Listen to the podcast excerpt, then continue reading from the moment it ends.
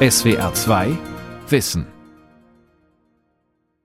mit dem Thema Zurück zur beseelten Natur, Plädoyer für einen Perspektivwechsel am Mikrofon Ralf Kaspari. Egal ob es um Klimawandel, Artensterben oder Plastikvermüllung geht, diese Probleme machen deutlich, dass wir einen anderen Naturbegriff benötigen, der auf Achtsamkeit basiert und so etwas wie Ausbeutung und Ressourcenverschwendung verbietet. Wie kann man diese Alternative beschreiben? Hören Sie dazu den Vortrag des Philosophen, Biologen und Buchautors Andreas Weber aus dem Jahr 2018.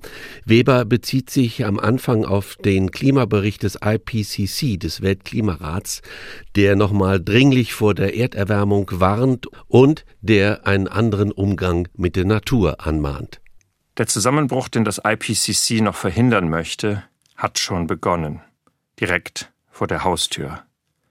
Eine Dürre des Ausmaßes von 2018 herrschte im Nordosten Europas zuletzt im Jahr 1540. Ein heißer Sommerwind treibt noch Mitte Oktober Staub vor sich her. Die krautigen Pflanzen sind zu grauem Pulver zerfallen. Die Bäume lösen schon im August ihre vergilbten Blätter. Es ist ein Herbst zur Unzeit. Das fast weiße Gelb der gezackten Ahornblätter zwischen dem Grün, das noch aushält, wie silberne Strähnen im Haar, nicht gereift, sondern überrascht. Es scheint in diesen Dürretagen eine seltsame Baumblindheit zu herrschen, eine Blindheit gegen alles, was sich von selbst entfaltet und zu blühen begehrt. In Wahrheit ist es auch ein Unvermögen, das eigene Begehren nach Blüte zu erfassen. Es ist eine Blindheit dafür, dass die schmachtenden Körper der Wesen, die mit ihrem Laub die Straßen beschatten, mit jenen sonst saftig grünen Blättern, die jetzt über Nacht vergilbt, wie ein zerstreuter Trauerflor zu Boden sinken, unsere Körper sind, dass sie Bedürfnisse haben wie wir, dass wir ihnen helfen können, diese zu stillen, weil sie so sind wie wir. Die Natur nehmen viele Menschen bis heute als ein bloß äußeres Setting wahr, dem sie nichts schulden etwas außerhalb ihrer Körper und außerhalb ihrer Gefühle. Was aber, wenn der verdorrende Kirschbaum letztlich nichts anderes ist als wir selbst? Um eine solche Sicht in unser Herz einzulassen, bedarf es in der Tat einer Revolution der Seele und einer tiefgreifenden Neuausrichtung unserer Beziehungen. In Ankunft des neuen Zeitalters, das wir auf den Namen Anthropozän die neue Epoche des Menschen getauft haben, ist die Forderung der 6000 einer der einschneidenden Wendepunkte. Sie verlangt, dass wir unser Verhältnis zu allem, was lebt, auf radikale Weise überdenken. Zueinander, vor allem aber zu dem, was wir immer Natur genannt haben. Merken Sie sich, verehrte Hörerinnen und Hörer, diesen Tag und das, was die Forscher verlangen. Es ist der Ruf danach, das, was wir schon lange wissen, als Wirklichkeit anzuerkennen. Was wir jetzt brauchen, nicht subjektiv brauchen, nach Meinung von Blumenkindern und Müslis, sondern objektiv brauchen, als Ergebnis wissenschaftlicher Abwägung, ist ein Ende des trennenden Grabens zwischen der Natur und den Menschen. Wir sägen nämlich nicht nur den Ast ab, auf dem wir sitzen, wir sägen den Ast ab, der wir sind. Was unser Klima zerstört, aber ja längst nicht nur das, sondern auch die Leben von Abermillionen Arten, die gemeinsam mit uns das funkelnde Netz des Lebens auf diesem blauen Planeten bilden, ist die lange herrschende Idee, dass die Natur und letztlich alle Wesen außer den Menschen Dinge sind, Objekte. Und dass es in dieser Welt darum gehe, über Objekte so zu verfügen, dass man sich den besten Platz vor anderen erobert. Das ist das Herz des Kapitalismus, Verdrängung des Schwächeren durch geschickte Nutzung der Ressourcen. Und es ist lange auch die Botschaft der Biologie gewesen, Wettkampf der Arten um knappe Güter, knappes Fressen, mäkelige Geschlechtspartner, begrenzte Lebensräume und Sieg des Besten. Die Welt, so war die Mainstream-Lesart lange Zeit, ist kalt und herzlos. Was aber, wenn alles ganz anders wäre? Wenn sich die Natur nicht als seelenlose Mechanik eines großen Fressens enthüllte, sondern als Mosaik von Lust und von Betroffensein, von Sinn und schöpferischer Verwandlung? Wenn nicht nur Menschen eine Innenwelt hätten, sondern alles, was lebt? Könnten wir uns dann auf diesem Planeten nicht ein wenig mehr willkommen fühlen? Und läge in einem solchen Willkommenfühlen nicht Hoffnung für die von Öko- und Klimakrisen bedrohte Welt und somit für uns? Wenn alles fühlt, dann ist die Richtung klar, in der wir unsere Gesellschaft radikal ändern müssen. Hin auf eine Gegenseitigkeit mit allen anderen Wesen. Aufhören, diese als Dinge zu behandeln und sie endlich als Gleichgestellte begrüßen, als gleichempfindende, gleichfreudige und gleichleidende. Bis vor kurzem galt solche Hoffnung als sentimentale Schwärmerei. Heute aber wird sie immer stärker von klugen Denkern des Mainstreams propagiert. Der Zusammenbruch des Klimas, wie wir es kannten, lehrt uns auf brutale Weise, dass die Idee, der Mensch sitze draußen, die Natur sei eine Black Box, mit der man möglichst effizient umgehen muss, an der Wirklichkeit zu Schanden geht. Im Treibhaus gibt es kein Draußen. Es gibt keine Fitteren, die nicht auch betroffen wären. Es gibt niemanden, der sich langfristig der Gegenseitigkeit entziehen kann, ohne dass alle dafür zahlen. Die Erkenntnis, dass Leben eine Innenseite hat, die auf Gegenseitigkeit drängt, macht gegenwärtig besonders die Biologie. Nachdem die Wissenschaft des Lebens lange die Metapher vom blinden Wettkampf vorangetrieben und in ihrer Beschäftigung mit dem Leben dieses auf die Gesetze des Toten zurückgeführt hat, begreift sie nun, dass diese Welt keine Maschine ist. Vielmehr zeigt sich die ökologische Wirklichkeit als ein aus Materie und Gefühlen, aus Strukturen und Bedürfnissen komponierter Tanz, ein zutiefst ausdrucksvolles und poetisches Geschehen. Sie ist ein Raum der Begegnung und Verwandlung, also ein Seelenraum. Die Biologie gebiert sich wie keine andere Naturwissenschaft gerade selbst neu. Konzepte, die Biologen noch in den 1990er Jahren so sicher galten wie Newtons Schweregesetz vor dem Einschlag der Relativitätstheorie, sind heute als Altlasten entsorgt. Biologen haben das Maschinenmodell der Wirklichkeit verabschiedet. Stattdessen erkennen sie, dass wir Einheimische einer Welt des miteinander geteilten Atems sind und nicht Ausländer zwischen Zombies in einem erbarmungslosen Überlebenskampf. So ist das einst jedem Schüler eingebläute Dogma, dass die Umwelt niemals die Gene beeinflussen kann, begraben.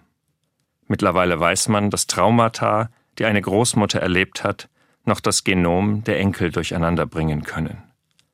Botaniker entdecken ein geheimes Leben bei Pflanzen, die fühlen und kommunizieren wie wir, nur anders. Zoologen weisen Emotionen heute sogar bei so roboterhaft wirkenden Wesen wie der Hummel nach, die sowohl unter Verstimmung leiden wie Euphorie auszudrücken vermag. Gene sind für Entwicklungsbiologen nicht mehr kodierte Befehle, sondern Partituren, die der Organismus je nach Verfassung anders interpretiert. Die Biologie befindet sich auf dem Quantensprung. Wie Physiker vor 100 Jahren begreifen mussten, dass unendlich weit entfernte Partikel, wenn sie gemessen werden, sich verändern und somit unsichtbar mit den Beobachtern zusammenhängen, erkennen heute Biologen, dass es keine restlos voneinander getrennten Individuen gibt. Ihre wissenschaftliche Revolution ist nicht technisch, sondern sentimental. Denn wer Lebewesen erforscht, ist selber eins. Wer Leben untersucht, spricht immer auch sich selbst.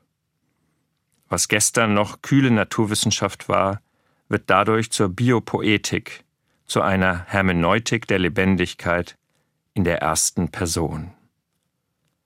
Und vergessen wir nicht die alte Lektion aus dem Biounterricht, als der Zellstoffwechsel durchgenommen wurde. Alle Wesen, auch wir, wechseln den Stoff miteinander. Wenn wir einen Apfel essen, so wird der Stoff, aus dem er besteht, zu unserem Körper.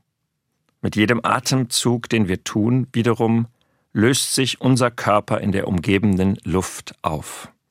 Das CO2, das die anderen einatmen, ist unser Körper, der sich an die Welt hingibt, um sich in den Körper der Bäume zu verwandeln. Bäume sind Atem, könnte man aus der Perspektive der poetischen Biologie sagen. Die subversive Arbeit an unserem Naturverständnis leisten aber nicht nur Wissenschaftler, sondern derzeit vor allem die Dichter. In den letzten Jahren ist ein Genre auf dem deutschen Buchmarkt groß geworden, das noch vor einem Jahrzehnt niemand ernst nahm, das Schreiben über Natur.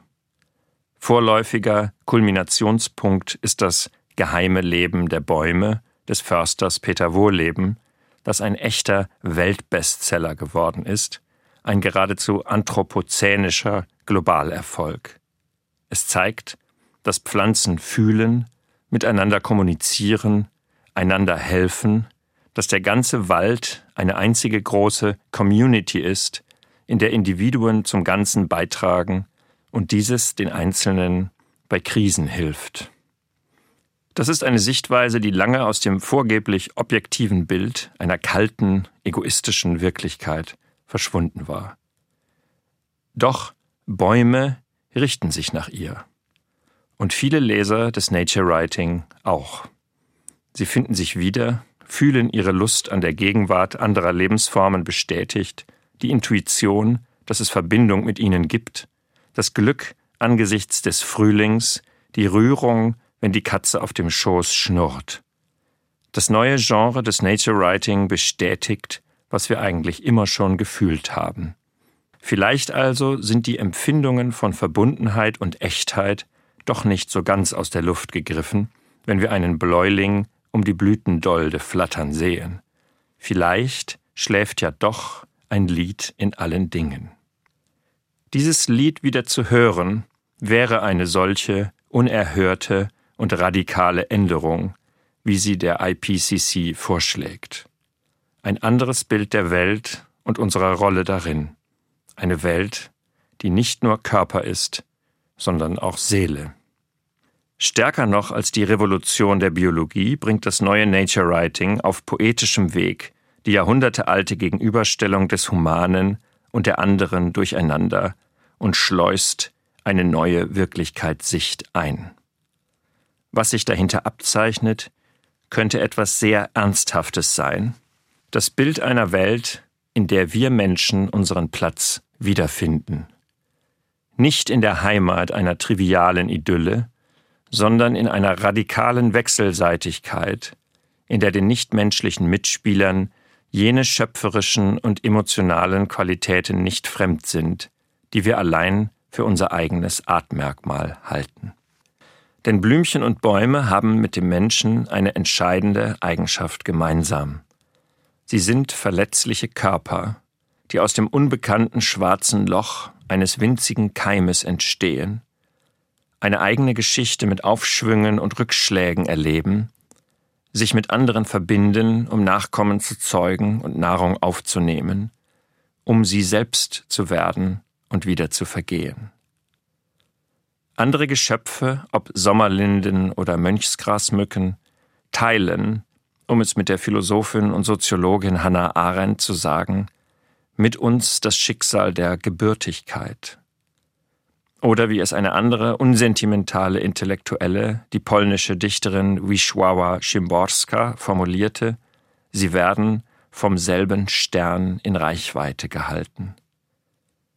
Man könnte sogar den Ästhetikphilosophen Theodor Wiesengrund Adorno Feind jeder trüben Eigentlichkeit ins Felde führen, um die Hingezogenheit zu anderem Leben zu erklären, der sagt, Liebe ist die Fähigkeit, Ähnliches an Unähnlichem wahrzunehmen.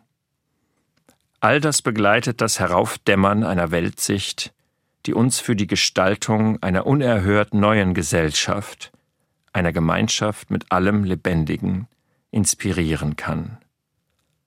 Ein solcher neuer Bund ist unumgänglich, wenn wir den finalen Klimawandel abwenden sollten. Aber er ist auch nötig, um das, was wir schon angerichtet haben, zu überleben. Dieser Bund folgt weniger Romantik als Realismus. Gleichwohl knüpft er da an, wo Hölderlin, Schelling, Wordsworth und Coleridge im 19. Jahrhundert aufhören mussten, nämlich bei der Idee, dass alles, was eine berührbare Außenseite hat, auch empfindsame Innenseite ist, genau wie wir. In der angelsächsischen Kultur ist dieser Boden anders als hier immer fruchtbar geblieben.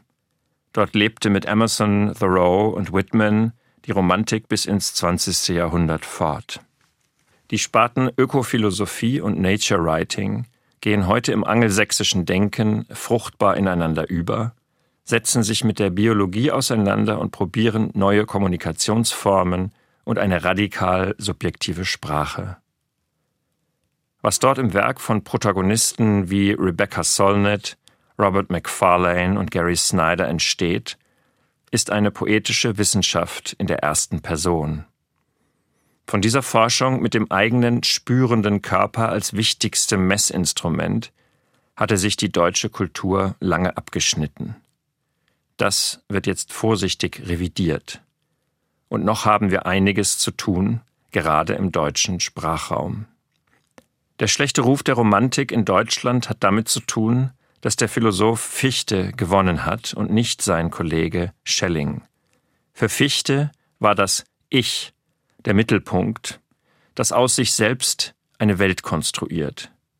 Schelling hingegen galt der Kosmos als Ursprung, der das Bedürfnis verspürt, sich als Ich zu fühlen und somit unweigerlich fühlende, begehrende Subjektivität hervorbringt. Fichte die Welt die um das Begehren des Ichs kreist. Schelling, das Ich, das Teil einer die Begegnung begehrenden Welt ist. Das Erbe der Romantiker bestimmte somit hierzulande nicht die Leitidee eines schöpferischen Kosmos, der aus sich selbst Betroffenheit und Empfindung gebiert, weil er neugierig ist auf sich wie ein kleines Kind auf sein Spielzeug, sondern die Vision eines Ich, das sich selbst als absolut entwirft und in dieser Herrschaftsgeste weder auf einen verletzlichen Körper angewiesen ist, noch auf die Gegenseitigkeit eines Ökosystems und der in ihm verteilten Gaben. Wegen dieses Erbes war gerade im Geburtsland der Romantik die Rede über Natur lange Zeit suspekt und somit auch jeder Versuch, philosophisch zu einem neuen Miteinander der Wesen zu kommen. Erst das Anthropozän liefert ein wirksames Antidot gegen die deutsche Furcht, dass Nature Writing, die Biopoetik in der ersten Person, nichts als verträumter Kitsch wäre, ein schaler Aufguss der ersten Romantik. Dieses Gegengift ist die Idee, mit der die historischen Romantiker damals stecken geblieben sind, die radikale Konsequenz ihres Denkens, die schnell vergessen wurde. Wenn die Welt seelenförmig ist, dann ist seelisches Ausdruck, Schönheit, ja sogar Identität nicht der Triumph souveräner Subjektivität, sondern ein massiv distribuierter Prozess. Dann ist Sein immer nur Sein durch Teilen. Ein Wesen ist nicht eine Seele, die einen Körper bewohnt, wie ein mehr oder weniger schickes Konsumgut, sondern ein Stück Welt, das nur blühen kann, wenn andere mit ihm solidarisch sind. Was in einer solchen Sicht als erstes zu korrigieren ist, wäre dann die Rede von der Natur. Es würde helfen zu sehen, dass die Natur ein Gewirr von sowohl lebensspendenden als auch tödlichen Gestaltungsprozessen ist, die Individuen formen, wie die Meere ihre Wogen und deren Essenzen wieder vermischen. Keiner ist einer. Immer sind wir viele, was schon Goethe gewusst hat. Gut und schlecht sind unauflöslich vermengt. Wir alle sind Natur, weil wir Leben sind.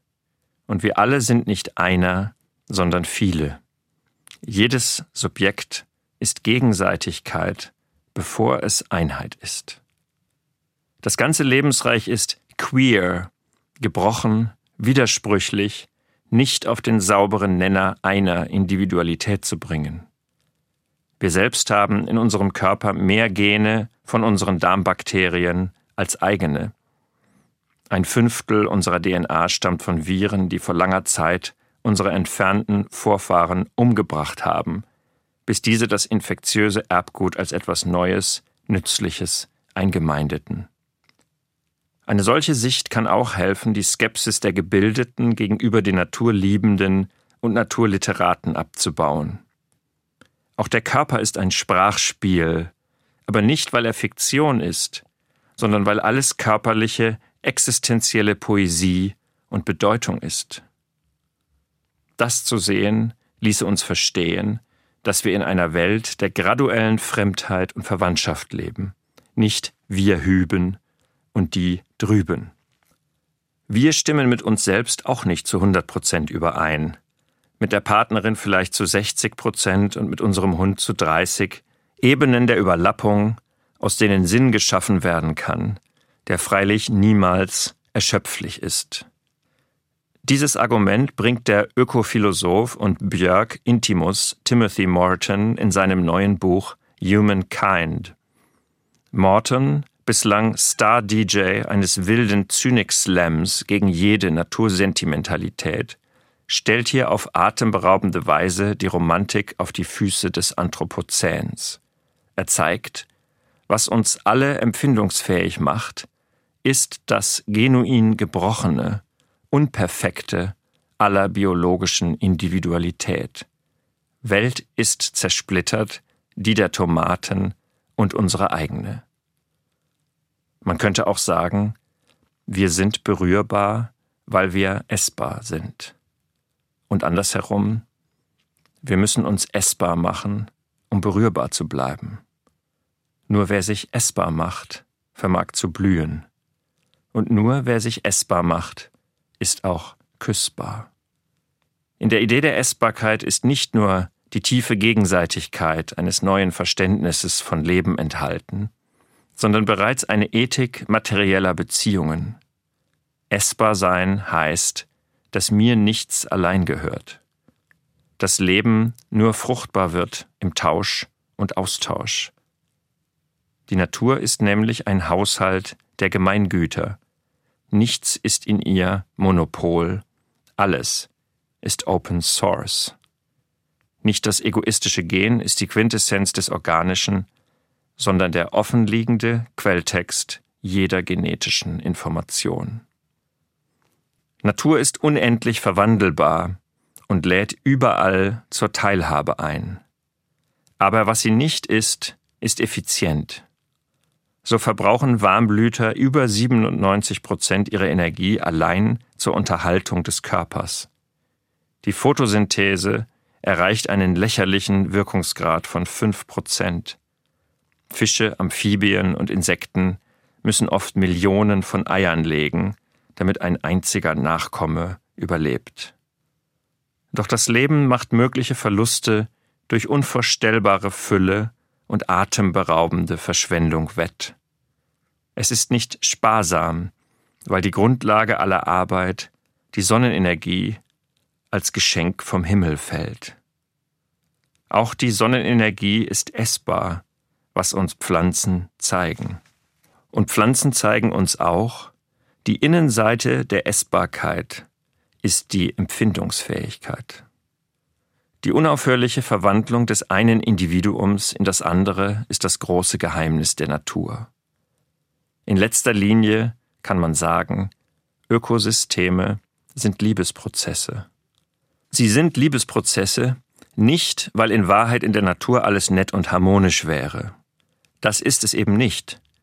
Aber alles ist Gegenseitigkeit, ein einander durchmischen und ein gemeinsam sich imaginieren. Das Individuum gedeiht nur dann, wenn es das Ganze nährt, und das Ganze nur dann, wenn das Individuum frei ist, es selbst zu sein. Selbst fruchtbar sein, weil der andere fruchtbar ist, das ist für mich die Bedeutung des Liebens. Ökosysteme sind Liebesprozesse. Kein Wunder, dass wir uns in der Natur geliebt fühlen und uns dort auch nachweislich selbst mehr lieben und andere. Die Baumblindheit des Sommers 2018 ist dann auch eine Liebesblindheit. Wer nicht essbar ist, ist nicht küssbar. Ich hoffe, dass Sie, liebe Zuhörerinnen und Zuhörer, bemerken, dass diese ökologische Idee von Liebe die Bereitschaft einschließt, für das Leben zu sterben. Wirklich werden heißt sterben lernen. Das kennen wir aus unseren seelischen Krisen.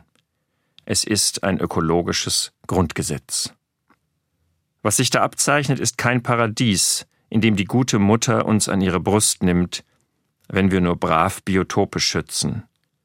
Es ist ein Begehren, in dem jede Geburt einen Tod voraussetzt, in dem alles, was wir erhalten, von einem anderen erst losgelassen werden musste. Wir sehnen uns danach zu empfangen, aber auch freizulassen, um zu geben. Wir sind lebendig und die anderen sind es auch, und wir sind es nur miteinander und durcheinander in der Sehnsucht zu blühen, in dem mein Gegenüber blühen darf. Sich selbst diese Blüte zu erlauben und sie so dem anderen zu ermöglichen, das ist vielleicht die radikalste Haltung, mit der wir auf die IPCC-Forderung nach radikalen gesellschaftlichen Änderungen antworten können. Sich selbst die Blüte zu erlauben, statt Sachzwänge abzuarbeiten, ist nämlich der Standpunkt, dass alles lebendig ist und alles in Gegenseitigkeit blühen will, der Wille der Natur. Plötzlich dreht sich alles um. Die Sehnsucht nach Sinn, die für Jahrhunderte Zeichen einer einsamen Menschenwelt war, durchdringt nun jede Regung der Körper. Plötzlich verstehen wir, dass alles Blüte will und dass für diese Blüte immer der andere notwendig ist. Sein ist stets Teilen. Wollen wir wirklich sein, sind wir zur radikalen Gegenseitigkeit gezwungen. Das ist das besonders Bittere am Insektensterben, des anderen gigantischen Schwindens, 80 Prozent der Insektenbiomasse in den letzten 20 Jahren, von dem wir noch weniger ahnen als vom Gegenstand der Baumblindheit. Das Insektensterben ist ein Zusammenbruch der Gegenseitigkeit. Es ist damit auch das Erlöschen der Blüte. Der einsame Schmetterling, dem wir an manchen Frühsommertagen begegnen, verkörpert unsere zerbrechliche Freude, die aufflackert, bevor sie von der Sachzwangmaschine unter schalen Vergnügungen begraben wird. Der Schmetterling ist die Blüte unserer Solidarität als Leben mit dem Leben. Und Leben, das ist das, was sich selbst will, indem es anderes, was auch sich selbst will, zu berühren vermag, zu streicheln, zu atmen, zu verdauen. Schmetterlinge, das sind ja die Blüten der Luft, das, was Blumen wären, wenn sie fliegen könnten. Sie sind es, weil sie sich ganz in ihre eigene Verletzlichkeit geben und blind in Kauf nehmen, zu Billionen an Windschutzscheiben und Kühlergrills zu zerschellen, wenn man sie dennoch ließe.